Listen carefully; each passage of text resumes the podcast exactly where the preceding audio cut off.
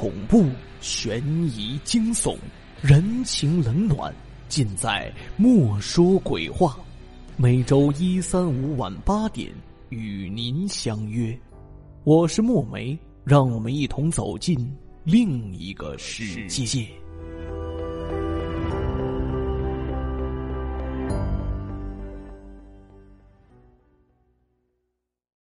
这个故事的名字叫。花妖蛇精，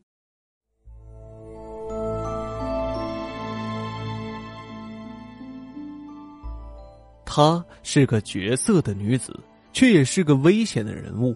谁要是冒犯了她，就要遭受蜕皮之痛。北宋末年，东京汴梁城内有一人，姓徐名焕，是朝中退下的大员。为官时，搜刮了不少民脂民膏。其子徐豹。仗势欺人，欺男霸女，无恶不作，百姓敢怒不敢言。这天，徐豹和几个家丁又到街上闲逛，忽见不远处有一个戏班正在表演。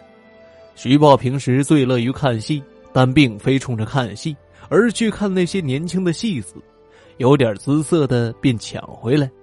却说徐豹拨开人群往里一瞧，有点失望，原来是个老者正在那里舞刀。徐豹刚要离开，忽听到那老者喊了声：“阿娇，出来吧，该你了。”徐豹顿时眼睛一亮，只见一个年轻貌美的姑娘羞答答的从后面上来。徐豹看在眼里，喜在心里，向身后的几个家丁递了个眼色，家丁立刻心领神会，说了声：“少爷啊，您就瞧好吧。”然后分开人群进入场内。看热闹的百姓看到徐豹一会儿，心知不妙，赶紧躲开。几个家丁径直来到阿娇面前，一阵奸笑。让人意想不到的是，别看阿娇年纪不大，可胆子不小，面对恶徒并无半点惧色。这时，老者上前对几个家丁陪笑，家丁把老者往后一推，骂了句：“老东西，滚一边去！”阿娇微微一笑，对老者道。爹，我看他们不像坏人，尤其是那位相貌堂堂的公子。说着，一指徐豹。徐豹听姑娘夸他，美得忘乎所以，凑上前把阿娇上上下下来回打量，怎么看怎么顺眼。尤其是那腰肢纤细如柳，腰间有一圈白色花带，好似镶在了肉里，上面均匀的排列着绿色花斑，在阳光下闪闪发光。看罢多时，徐报道：“嘿嘿嘿，姑娘好眼力，本少爷真就不是坏人。我看你们父女俩卖艺也够可怜的，不如随我回去，包你风吹不着，雨淋不到，吃香的喝辣的。”哼，阿娇笑问：“有这等好事，可你怎么把我带到府上呢？”徐豹嬉皮笑脸的说：“小娘子。”骑马坐轿任你选，如果你听话，让我抱走都行。阿娇一笑：“这可是你说的，我还真想让你抱着走。”徐豹闻言心花怒放，伸手揽下阿娇腰肢，一用力，阿娇被徐豹抱到胸前，一时间徐豹心惊摇曳，浑身酥软，两条腿都不知道该迈哪一条了。突然间。徐豹只觉得阿娇在腰间的手奇痒无比，难以忍耐，一甩手将阿娇扔到地上。阿娇嗔道：“一个大男人连这点力气都没有，晦气！”徐豹已顾不得阿娇，用力抓痒，可越抓越痒，瞬间的痒痛已沿着手臂爬满全身，整个体内像有无数条虫子在蠕动，折腾的徐豹时而抓耳挠腮，时而在地上打滚最后，那痒痛竟然让他连声怪叫不止。家丁们不知发生何事，只好丢下阿娇父女，抬起徐豹回府，向他父亲徐焕禀报。徐焕看到徐豹的样子，大惊失色，找来家丁一打听，料到儿子可能是中了江湖术士的邪门法术，即命人去找。可阿娇父女早已不见了踪影。徐焕气急败坏，命人给儿子搔痒。可根本无济于事。徐豹已把身子挠得血迹斑斑，真是惨不忍睹。更让人惊讶的是，不知何故，在徐豹的皮肤上竟隐隐约约的出现了一些青绿色的花斑，周围向外渗着血水。徐焕料到不妙，赶紧找来本地有名的郎中，可郎中也没见过这种怪病，连连摇头。徐焕既气又恨，如坐针毡。这时，一个家丁建议，不如贴出告示，便请高人。徐焕呢，觉得有道理。一边命人张贴告示，一边让人把徐豹捆绑起来，否则他非得把自己挠烂不可。告示贴出的第七天呢，便有一个年轻人把告示揭了下来，来到徐府。徐焕见来了救星，把来人让进屋内，仔仔细细询问得知，年轻人姓丁名秋，甚至疑难杂症。徐焕把儿子前后的遭遇详说了一遍，丁秋大惊道。大人，如果小人所料不错，少爷可能是遇到了花妖蛇精。花妖蛇精，什么叫花妖蛇精？徐焕忙追问。丁秋说：“花妖蛇精其实就是蛇，可成了精就会害人。如果碰到他身上的奇毒，便会浑身奇痒，痛苦难忍，而且身上会长出鳞片，让人无法抓挠，最后痛痒而死。”徐焕大惊失色，忙带着丁秋为徐豹诊治。徐豹还被绳索紧绑，已被折磨得不成人形。丁秋解开他的衣衫一看，只见皮肤上尽是青绿色的鳞片，周围渗着血水。看毕，丁秋道：“唉，果然是被花妖蛇精所害呀。”徐焕急问如何医治，丁秋迟疑了一下，说：“方法倒是有，就怕大人不肯。”为了医好儿子，徐焕岂有不肯之理？忙让丁秋说出来。丁秋说：“得给少爷重新换一张人皮，而被换上的人皮必须是大人您的。”徐焕惊得差点晕倒，心说：“这哪里是治病，分明是要人命啊！”说什么也不同意，让丁秋另想他法。丁秋微微一笑说：“嘿，如果不换皮，就只能让少爷自行蜕皮。”我有一个奇方，叫做万鞭吃，能让少爷身上的蛇皮退下，解除痛苦。什么叫万鞭吃？丁秋说：“所谓万鞭笞，其实就是让一万名百姓每人抽上一皮鞭，直至把皮肤抽烂脱落。”徐焕听完，捶胸顿足道：“我儿子又娇生惯养，哪里受得了这等酷刑啊？”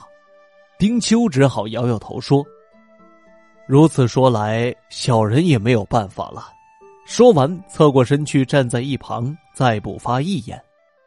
徐焕见丁秋也束手无策了，再看看儿子的模样，一咬牙，吩咐家丁道：“去，把鞭子取来。”家丁一溜快跑，取来了鞭子。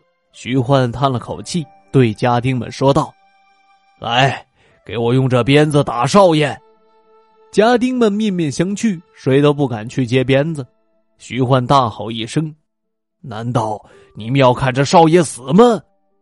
几个胆大的家丁这才走上前来，其中一个抖抖索索的拿过鞭子，说了声：“少爷，得罪了。”说完，一鞭子绵软无力的挥了下去。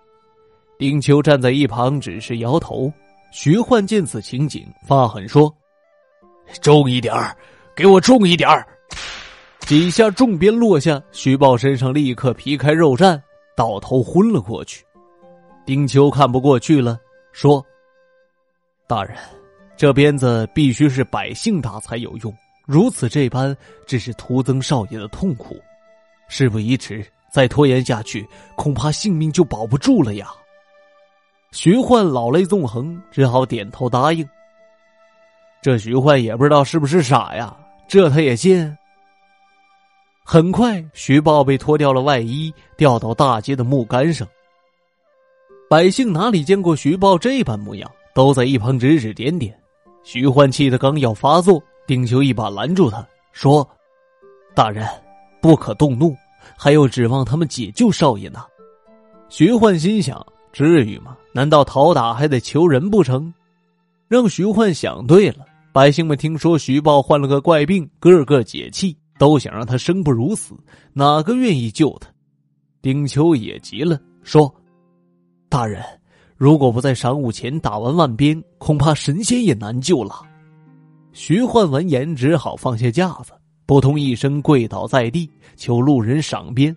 可是百姓并不领情，徐焕没有办法，只好向丁秋求助。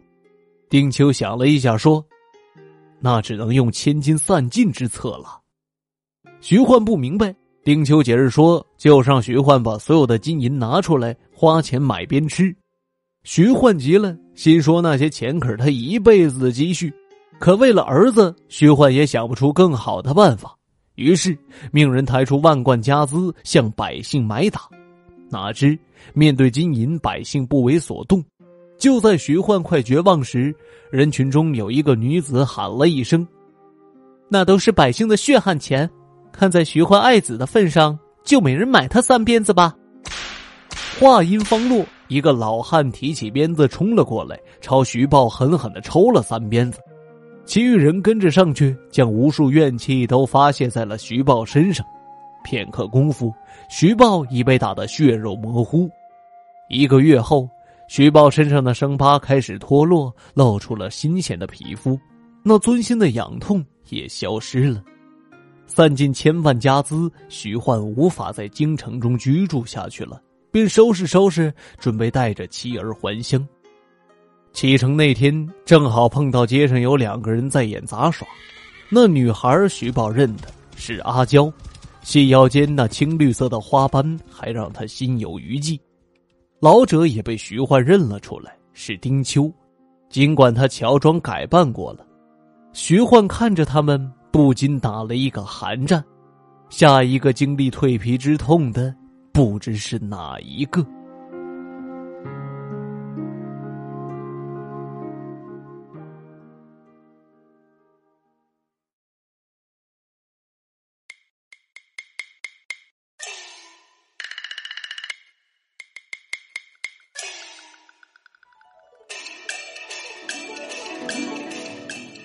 听众朋友，悬疑篇故事《花妖蛇精》播讲完了，感谢您的收听。如果您喜欢这一栏目，欢迎您在各平台的订阅关注，有更多好听的故事等待你的发现。我们下期节目再会。多少时间传说？且看他口若悬河，衣上有风尘，却原来是一位江湖说书人。那天山女子独守枯城，也只是为了曾经的那一个人。那昆仑痴儿一情难分，谁曾想这一去再不相逢？这江山风雨岁月山河，侠骨柔肠醉了多少次间坎坷？本就是浮萍游子漂泊本无根，萍水相逢浪迹天涯君莫问。那江山如画，各走一程，也哭尽了人间的多少苍生。那美女多娇爱看英雄。